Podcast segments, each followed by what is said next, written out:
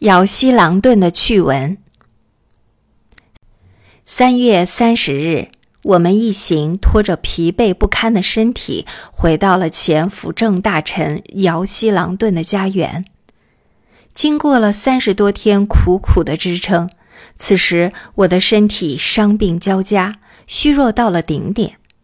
这一路若不是狼顿派出的佣人和他给予的种种支持，我们恐怕早已命丧黄泉。狼顿又一次热情地招待我们，挽留我们在他的家中休息调养。交谈之中，狼顿对我讲了不少他过去的经历，还拿出了一张他和国民政府特派代表蒙藏委员会主任黄木松在拉萨致祭十三世达赖喇嘛仪式上的合影。照片中的黄木松身穿黑马褂和蓝袍，神采奕奕。一起合影的还有英国的驻藏代表，照片非常清晰。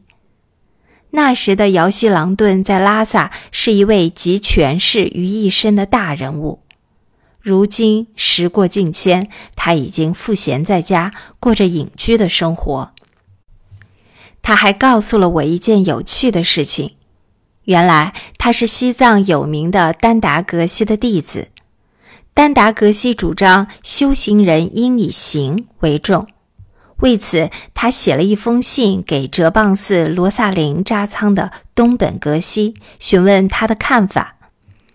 东本格西不赞同这一说法，他认为行应是对初入佛门的弟子而言，不适于我们这些具有深厚基础的格西。丹达格西不服，于是要求和东本格西举行公开的辩论。这个消息在全西藏造成了轰动，因为两位都是西藏大名鼎鼎的格西，各自拥有众多的弟子。但是没有多久，东本格西应法尊法师的邀请，前往西藏汉藏教理院任教。这一场众人翘首以待的辩论，最终没有能举行。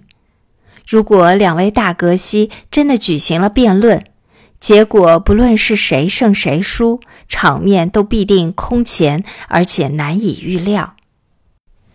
休息调养了十几天，我的身体渐渐恢复。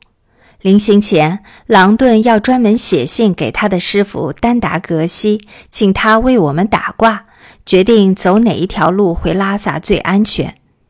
原来回拉萨有两条路。一条路途冰雪覆盖，十分险陡；另一条路途虽然平坦，却有土匪出没。我谢绝了他的好意，还是自己择路而行。我相信，一个真心修行的人，不论走什么道路，都会得到诸佛菩萨的保佑。狼顿又发信给沿途的宗本，要求免费为我们提供粮草。与他的这一段善缘，令我十分感动。有了他提供的种种帮助，回程的路途十分畅顺。五月四日，我回到了拉萨。